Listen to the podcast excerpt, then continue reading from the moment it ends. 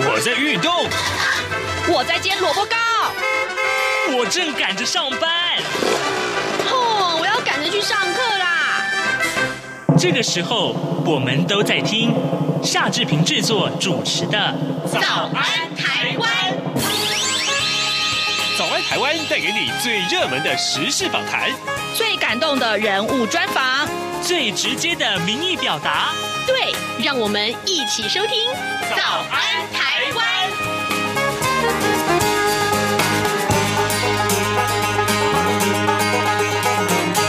早安台湾，我是夏志平。今天是二零二二年的四月十一号，星期一。今天的早安现场这个单元里面，我们要为您来探讨这两天最热门的话题，也就是疫情啊。呃，待会儿呢，志平要为您连线中华民国防疫学会理事长王任贤，我们请理事长跟大家来分析一下这两天的疫情到底代表了哪些个意义，同时更重要的是，相关的防疫措施到底应该要怎么去调整呢？或者说有哪些个已经是可以做到的地方？待会儿我们都请理事长为我们一块儿来说明，在跟。理事长连线之前呢，志平有一点点时间跟大家说一说各平面媒体上面的头版头条讯息。当然了，今天许多的报纸都仍然都是锁定在疫情上面啊。我们来看看《联合报》的头版头条的标题是“全台三点二万人居隔创高啊，居家隔离创高”。那么本土连续两天破了四百例了，呃，这个居隔翻倍。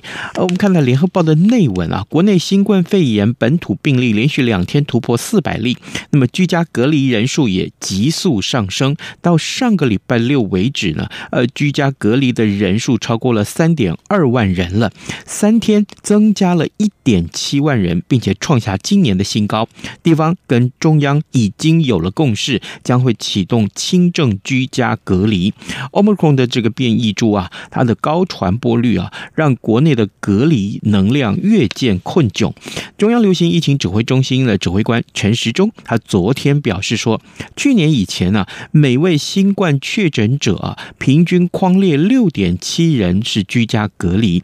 那么今年以来啊，每一位新冠确诊者平均就要框列十六点七七人。他估算了，如果每天新增加一千名的确诊者的话，就会有一点六万人要隔离十天，需要准备十六万间的这个防疫旅馆或者是集中检疫所。呃，一定是不可能会做到的。这也是今天联合报头版头条为大家所关切的内容。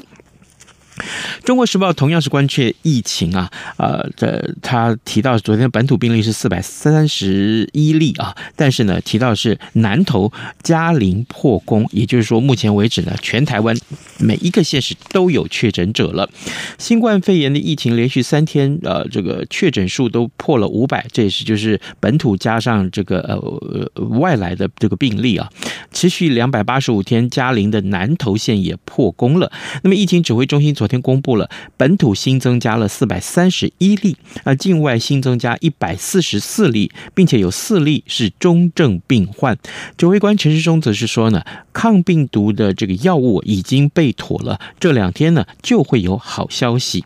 另外一个焦点就是快筛试剂有。八百万剂啊，免费要提供给热区的县市政府，但是专家建议说，可以慢慢启动轻症居家隔离。如果等到每一天确诊人人数有一千五百人再来做，恐怕会来不及。待会儿这个问题我们会请教呃王任贤理事长一块来为大家解读啊。另外，《自由时报》的头版上面则是也啊提到，就是就签订了八百万剂的这个供应契约啊，快筛国家筹。国家队的这个筹组啊，价格会更亲民，这是今天自由时报为大家所关注的话题，放在头版上面。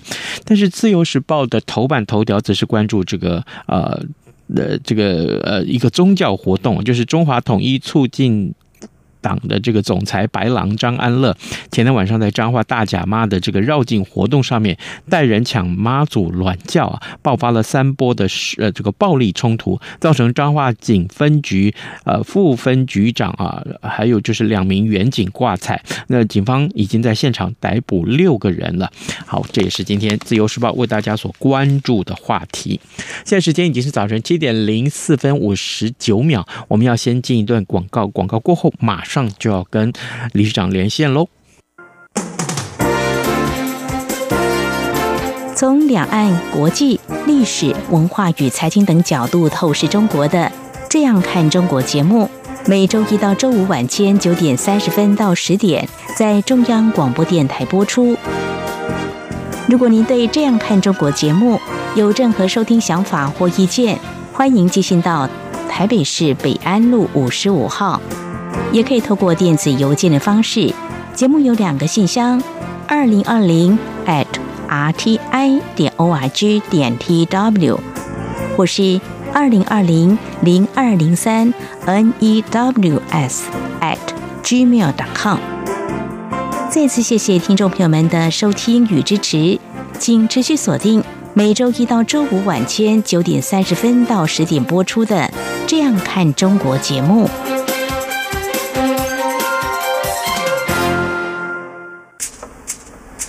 早安，台湾，你正吃着什么样的早餐？吐司加火腿蛋，咬一口，然后收听中央广播电台。早安现场。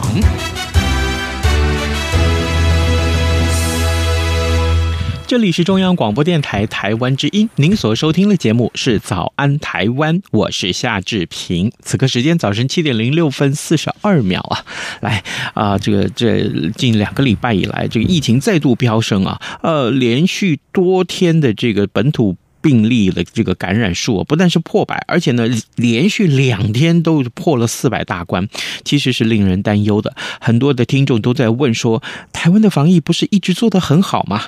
为什么这一波的疫情会再起呢？今天早上，现在我们要为您连线中华民国防疫学会理事长王任贤，我们请理事长为我们来解惑啊。理事长您早。早，大家早。是，谢谢，谢谢理事长，呃，再度与我们的连线。每一回我们在这个探讨疫情的时候，都要跟理事长来连线，一块来为大家来解惑啊。首先，我们先请教理事长这个问题啊，这一波的本土感染的这个病例一再的创下新高，这些数字代表什么样的意义啊？呃，我我知道很多人要问说，那源头在哪里呢？民众应该担忧吗？这个台湾其实很简单了，台湾是个海岛啊，基本上它所有的病都从外面进来的。嗯，台湾自己本岛里面很少发生疾病，所以这个东西都是外面进来的。所以外面怎么进来的？外面因为台湾这个海岛，它必须跟国外去联络嘛，对不对？嗯，所以说原则上来讲，病都是从国外进来，但是进来的时候会发觉说，我们在这一次的话，因为在清明节的假期啊，嗯，我们对关口的落地筛查。突然间有点松懈了，因为我们这个落地筛查是政府啊，好不容易经听从专家的意见，在在今年过年的时候，我们就落实了这个落地筛查的动动作，那确保了我们今年在过年期间呢，台湾本岛里面的这个疫情的一个安全。可是，在清明节这个时候，大家都没有想到，以为清明节。他的一个人流应该没有过年那么多，嗯，想不到今年的清明节人流特别的多。一进来以后啊，我们这个刚好这个落地筛查也因为过年过后没有那么的拉的那么紧啊，所以疫情就整个溢到国内来了，溢到国内来。所以这样一一进来以后就很麻烦了，因为这个病啊，它本身啊是传染力很强的，所以在我们公共卫生的实力能够去覆盖的情况之下。我们还能够维持在现在这种两三百、两三百这个情况下，我觉得我们的公共卫生实力实在是，就是地方卫生局真的是很努力。嗯，他们如果没有他们这样做的话，我想早就两三千以上上去了，因为这个病一进来就挡不住了。最重要的关口应该是在。关口那个地方把它挡下来才对的，但一挡不住的时候就很麻烦了。是，对，最重要是在关口。那如果这个呃进来的这个呃病例没有挡住，真的很麻烦。呃，目前这个感染的这个本土病例大概百分之九十九以上都是轻症或是无症状啊，是不是？大家也都是轻忽了这个原因啊？那那但是你感染了呀，那真的对身体没有负面影响吗？呃，这个病啊，基本基本上来讲，它是个轻症了哈。嗯嗯，那。老百姓对于这个病哈这样子的轻忽态度啊，反倒是我们这个防疫单位哈乐见的，因为为什么呢？因为哈这个病啊终归是要来的，嗯，在我们有准备的情况下来，这个反倒是一个好的事情，知道吧？所以说原则上来讲的话，这个病哈。政府啊，就是已经在尽力，希望老百姓不要把这个病看得太重，太重了会会反馈到防疫单位，让他们去做很多收紧的政策。这个收紧的政策，你收的这个再紧，基本上对这个病毒也防不了，是也防不了，因为这个病毒基本上你要防着它，要付出很大的代价。看到中国大陆这样就知道了。他们有这个能力去把这个病防下来，台湾是没有这个能力去把这个病防下来的，所以你要怎么样呢？要正常看待这个病，要去接受它，因为这个病即使我们接受它以后，也不会产生问题，因为它在这个疫苗覆盖的情况之下，这个病它不会产生重症，嗯，病本身就不会有那么多的重症，那这个病在疫苗覆盖下，它的重症的比例比流感更低。而且它的后期的一些并发症，因为有疫苗覆盖的情况下，也不会继续产生，所以这是一个非常好的一个病。我个人认为是非常好的病。嗯，而在 Nature 的杂志上面也讲过，如果我们打过三剂疫苗，再加上得一次 Omicron 的话，那等于是天下无敌啊，就得了武功秘籍一样。是，所以这个病啊，我们反倒是希望说，这个老百姓你们不要太严肃的看待它，这个病就像感冒一样。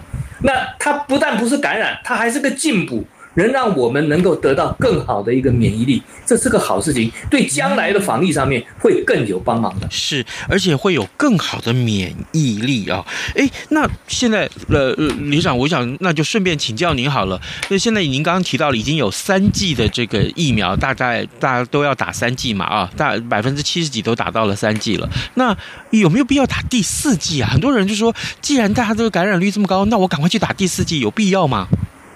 我我认为这个第四季、第五季，这个基本上大概都没有什么必要了啊，因为现在有有，因为我们我们知道哈，疫苗的概念是什么？疫苗的概念就是我们这个病毒啊，把它减毒了以后，减毒了以后让它感染到我们，这是我们最早的疫苗概念。嗯，那现在 Omicron 这个病毒本身就是个减毒的病毒，它就是个天然的疫苗的意思啊。如果照这样的话，在我们已经有打了百分之八十、百分之九十两剂的情情情况下，这种这种这种疫苗的这个底的一个情况之下，再加上这一剂 Omicron，等于真的就打再打了一次疫苗。这个疫苗是比我们以后打的第三剂、第四剂疫苗都要好很多的。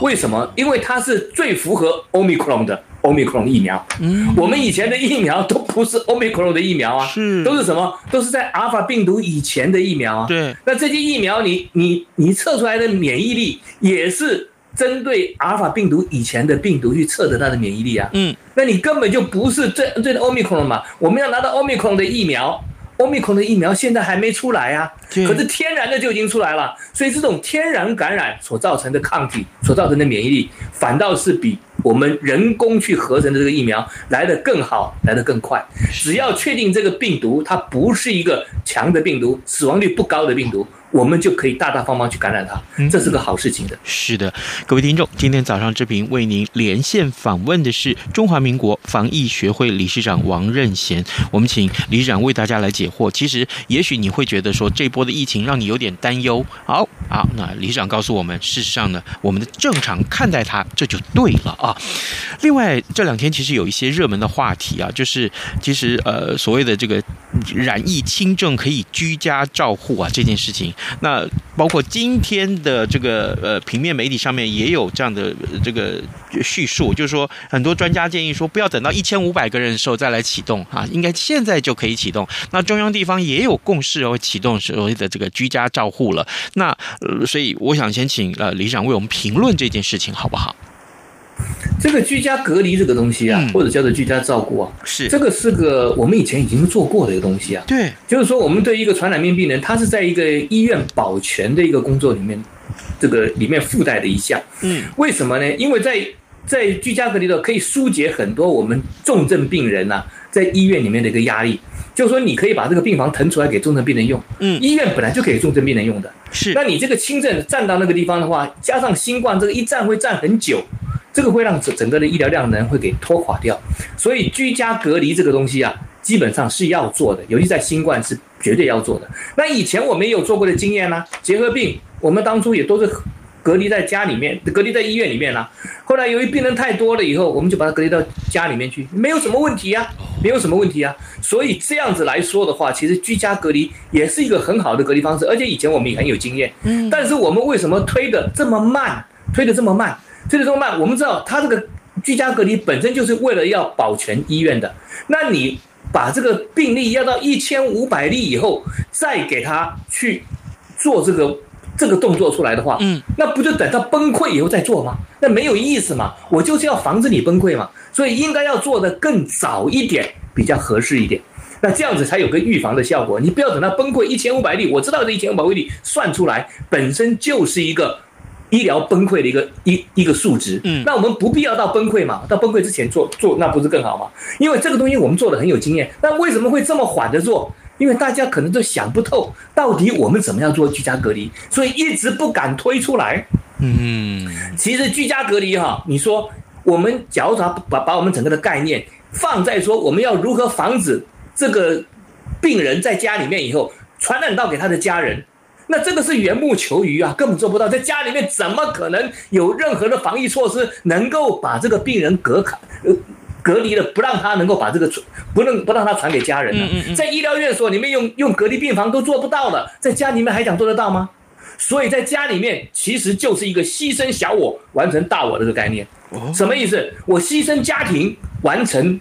我这个医疗院所的保全是为了这个目的弄出来的，所以我们整个在讲居家隔离的时候，嗯，不要纠结在如何防止家人感染，家人不怕你感染，为什么？因为他们打了过疫苗了嘛，怕什么？对不对？是，对不对？所以说你要在这边要要要防止，是防止他这个在居家隔离的这些人变成重症死亡，这个才是我们最需要的，因为他基本上他还是一个居家照顾，还是个治疗啊。还这个治疗，在医疗院所里面要做居家照顾、居家治疗的话，就是要防止它变成重症，因为轻症也没什么好治的，不要去管它，对不对？我们只要把它弄到，让它轻症、重症的时候，能够及早到医院去就可以了。我们知道，在去年一年的时候，我们很多的在外头猝死的人，都是因为没有办法侦测到，没有办法就医，嗯，而造成他很快的死亡。是。呃，这所以这个东西如果在我们的居家隔离里面能够做到这一点的话，那就好了，就是等于是跟医疗机构的联系的意思。那医疗机构联系要在，第二个就是说，我们对于这个病人自我侦测到什么时候变成重症，这个非常重要，就血氧机嘛，这最重要就是血氧机嘛。嗯，这个倒不是药物哦，我个人认为不是药物，是是血氧机哦。血氧机只要那血氧机是很简单，就夹在手指上，一看到到哪个数值以后，我们就转到医院去。有这样子的作为在的话。我们的居家隔离就非常的安全了，能够把一个很很轻的一一一个轻症要转重症的时候，立刻送到医院去，这减少我们的重症，达到蔡总统所指示的重症清零，那轻症妥善安置的目标，非常漂亮啊。嗯，所以这个东西的话，其实可能是防疫单位他们一直纠结在我如何防止这个这个人把他病传给家人。家人要你防吗？不用了，国家帮你防的好好的，都打了疫苗了，你防怕什么东西，对不对？所以这个部分的话，其实把这个观念改过来的话，就很容易把这个居家隔离。很早落实下来，我想那个防疫单位应该是想不透这一点，所以才会一直纠结在这个地方。那个一想通了以后，可能马上就可以实施掉。哎，所以真的是越早做越好哦。哎，可是另外啊，这两天的这个其实陈时中也在批啊，这个呃推一个一个叫做呃社交距离 APP。其实这个这个 App 其实早就有了，但它是因为说呃嗯没有那么多人力做疫调吗？或者说是？人数已经这么多了啊，所以做意调已经没有意义了。呃，到底这个意调的这个意义是在哪里？另外就是，呃，这个社交距离的这个 App 真的是可以取代意调吗？这个社交距离的 App 当然可以取代疫调，没有错。可是这个东西是钳制了老百姓的生活，强制了老百姓的行，等于最终老百姓的行踪非常的严重的一个一个一一个动作了。嗯，所以这个东西你在现今的时候，在现今在在新冠。你要去感染爆发，你要去追踪它，那你用这个社交距离 APP 这是可以做的，嗯。但是你超过了这个新冠以后，超过了这个新冠以后，基本上以后再做这个动作，那就是违反人权了。所以说，我现在说，这个东西如果你要做的话，在现在的新冠，它因为现在疫情已经散得很厉害了，嗯嗯，你要去做这个疫调去调这些东西，已经没有意义了。你为了这个东西，你去做这个东西，这那如果做了以后，它能够延伸到以后去的话，那这个就不得了了，这个是妨碍人权，妨碍的非常严重。我们希望说，你如果要做，真的要做，那可以就在新冠这个阶段做而已。就中央流行疫情指挥中心一一取消了以后，就不要再动了，因为这个是。严重的违反到人权，这个对当然对我们整个的这个这个疫调是有帮忙的，没错，我知道。可是因为违反人权太过严重，不适合用在常规的时期，应该只有用在这个有中央流行疫情中心成立的期间才可以用。哦，那可是我们这样回过头来看，这个社交距离的 App，可能一般民众下载的意愿恐怕也不是很高哦。我可以这么说，对呀，嗯，没有没有错，这个东西哈，基本上老百姓也不太愿意去下载，因为你要限制我的行动，你到时候你要疫调会会找到我，所以你除非有个强制的作为下来，那强制的作为下来的话，它收的效益多少呢？没有多少，对不对？在现在疫情已经爆发这个样子了，我根本不要用这个 APP，我直接就可以把你这个人调出来，一框用媒体的效果也可以啊。我比方说，在某个时间点、每某个地点，你有到那个地方的人，你赶快给我出来筛查，就这样就好了。我要那个 APP 干什么？对不对？所以我说这个 APP 当然是对疫调有用，没错啦。那大家要落实，大家都做了才会有用。但是你如果用这个东西是为了要扑灭这一波的 Omicron 的疫情，那我看大可不必。大可不必，而且更把它，如果要扩展到以后的那个那个传染病的一个疫调追踪的话，那也不必了，那也不必了，因为以后也不见得能够需要到这样子的 APP 才能够做到这个东西的。是好，呃，各位听众，今天早上志平为您连线访问的是中华民国防疫学会理事长王任贤，我们请理事长呢，呃，就疫情啊里面有很多很多的细节可以来呃这个探讨的话题，包括了呢，呃，就是呃我们看到这个。感染的数字其实一再创下新高，那么当然大家会问说，这个我们要不要担忧呢？还有呢，就是我们看到这个都是轻症啊，那目前这个轻症对呃身体的影响到底是什么？更重要是这两个热门的话题，一个就是这个社交距离的 App，我们到底要不要去使用？还有呢，另外就是呃，既然都是感染轻症，那是不是可以早一点来推动居家隔离这样的政策？刚刚呢，理事长都为我们做了非常详尽的解说。理事长，接下来我还有一点点时间，想请教您这个话题。其实啊，呃，之前呃，我记得在好几次呃，我们专访您的过程里面，您就告诉我们过说，呃，这个病啊，要清零其实是不太可能的啊。那么到后来才发现，这真的是不可能的一个目标了。但是呢，呃，这当然这也是呃，目前也就是正式宣告，就是要跟病毒共存。可是却又强调，不是像其他国家那样子，而且还是要有效的管控。所以整个目前我们所做的这些个防疫措施啊，我们可不可以也请理事长为我们评论一下，有没有哪些个地方其实是需要再多加努力去修正的方向的？嗯哼，其实啊，我觉得这要方向要修正倒是不必了。我觉得这个这个政策要落实，反倒是比较重要一点。是因为蔡总统已经做了很明确的指示了。嗯，我们这个地方哈、啊，应该要跟。要要用减灾的方法做，减灾就是共存的意思啦。嗯，那他也指示的很清楚，我们的重症要清零，重症当然可以清零，怎么不可以清零啊？是清零非常漂亮。如果把这个清把这个重症都清零掉了以后，我们这个奥密克连流感都比不上啊，它就是一个一般的，就是一个一般的这个伤风这样子而已，比流感还轻的病啊，对不对？那这个重症要清零怎么清呢？其实很简单，第一个要老人家的疫苗要打到，嗯，因为我们要死就死在老人家。那老人家的疫苗，我们现在国家还有百分之二十的人没有打到这个疫苗，嗯，没有打的百分之二十的老人没有打到完整的一两剂的疫苗，是，所以原则上来讲，要把这个东西先先打到，这个是难度很高哦，所以我希望公共卫生的能力能够好好的灌注在这个地方，因为这是我们所有公共卫生上的隐忧。嗯，那第二第二个就是说，我们在医疗院所里面要腾出空间，让重症的病人能够很容易的去去就医，那就是包括了还还有就是我们很多的药物跟那个免疫制剂。要必须要在医疗院所落实，要治疗重症的病患。然后第三个就是说，我们在那个在那个在那个我们的那个轻症的病患，在家里做居家隔离的时候，一定要有血氧监测器。那再再把我们那个猝死这一块给它拿掉以后，基本上就可以真正达到重症清零。所以这个重症清零非常重要。另外就是说，我们在在轻症方面，轻症方面就是说轻症方面一定要让他要要病人要减量啦。我们不要把它给清那个那个清零掉，因为清零掉也不可能。那减减量就是减灾嘛。那包括一个关口减量，关口所以说落地筛查一定要落实哦，落地筛查一定要继续做下去。这个反倒比我们那个社交距离 APP 更更重要。这个是以后一定要一直做下去，才能够有效的保障台湾这个安全。因为台湾就是个海岛，所有的病都从外面进来的。嗯，所以这方面要要要注意。另外一方面就是我们在做感染爆发的时候，那个那个那个调查，真的疫调也不要太过太过严厉了，也不要太过严厉了，知道吧？也就是说，你大概能够把那个大部分的那个那个有症状的人，有症状的人才会变成重症嘛，所以把有症状的人框列起来，把它处理掉就可以了，这样才能够符合蔡总统指示的重症清零。轻症妥善安置，那在轻症的妥善安置里面，最妥善的安置是什么东西？嗯，就是在家里嘛。所以这个居家居家隔离这地方要赶快落实下去。你把一个人安置在病家医院，跟安置在安置在这个这个集中检疫所里面，还有安在家里，哪个妥善？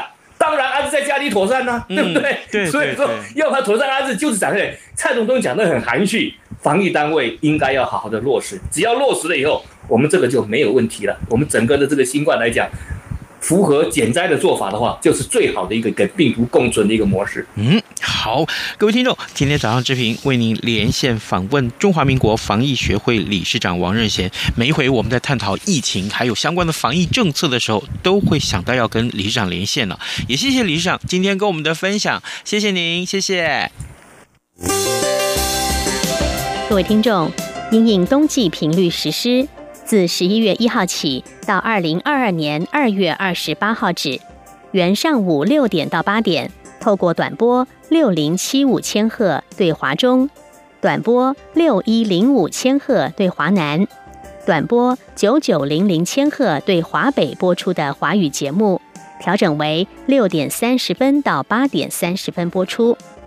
另外，原本晚间十九点到二十点透过短波一一六一零千赫对华北播出的华语节目，则暂停播出，造成不便，敬请见谅。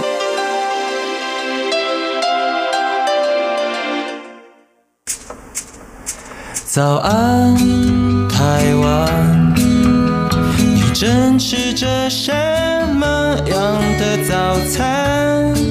吐司加火腿蛋，咬一口，然后收听中央广播电台。早安，报马仔。这里是中央广播电台台湾之音，您所收听的节目是《早安台湾》，我是夏志平。此刻时间早晨七点二十七分三十秒了，来，我们来看看其他重要的新闻。今天《联合报》头版告诉我们这样的讯息啊：俄军集结了，乌东大战一触即发。呃，这个情资也显示，俄军的军。这这个俄军的车车队啊，绵延十三公里啊，所以呢，泽伦斯基就是乌克兰的这个呃总统，他呼吁平民要尽速的撤离。俄罗斯入侵乌克兰呢，超过了六个礼拜了，在没有办法如原先计划迅速拿下基辅之后，已经将作战的重心转往乌东和乌南。那么，乌克兰的总统泽伦斯基九号是警告说啊，呃，这个乌俄两军将会在乌东打硬战啊。那么，当地的。民平民啊，应该尽速去撤离。他还说呢，呃，一整个欧洲已经都成为俄国的目标了，也阻止啊，俄国侵略乌克兰，对所有民主体制的安全是至关重要。这是今天呢，我们看到啊、很重要的这个放在联合报的头版上面。当然，除了疫情，啊，乌东的这个情势会是大家最关注的话题了。呃，另外呢，呃，我们也看到，在这个呃，这个呃。中国时报的头版也是告诉我们，北约的这个东翼边境啊，将扩大常设驻军啊。奥地利总理承诺加码啊，制裁俄国。那英国首相追加三十七亿的军援。当然，我们看到就是呃，德国、美国也都有相当大规模的军援。所以呢，先来看，包括刚刚我们所说的啊，这样一个话题，也值得大家来关注。欢迎大家啊，随时锁定中央广播电台各节的新闻，还有呢，就是上到我们的官网上面来浏览新闻。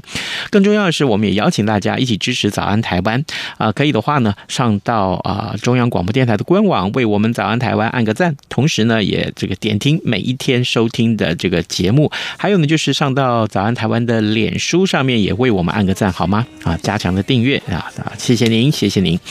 好的，今天节目时间也到了，志平就跟您说拜拜，咱们明天再会喽。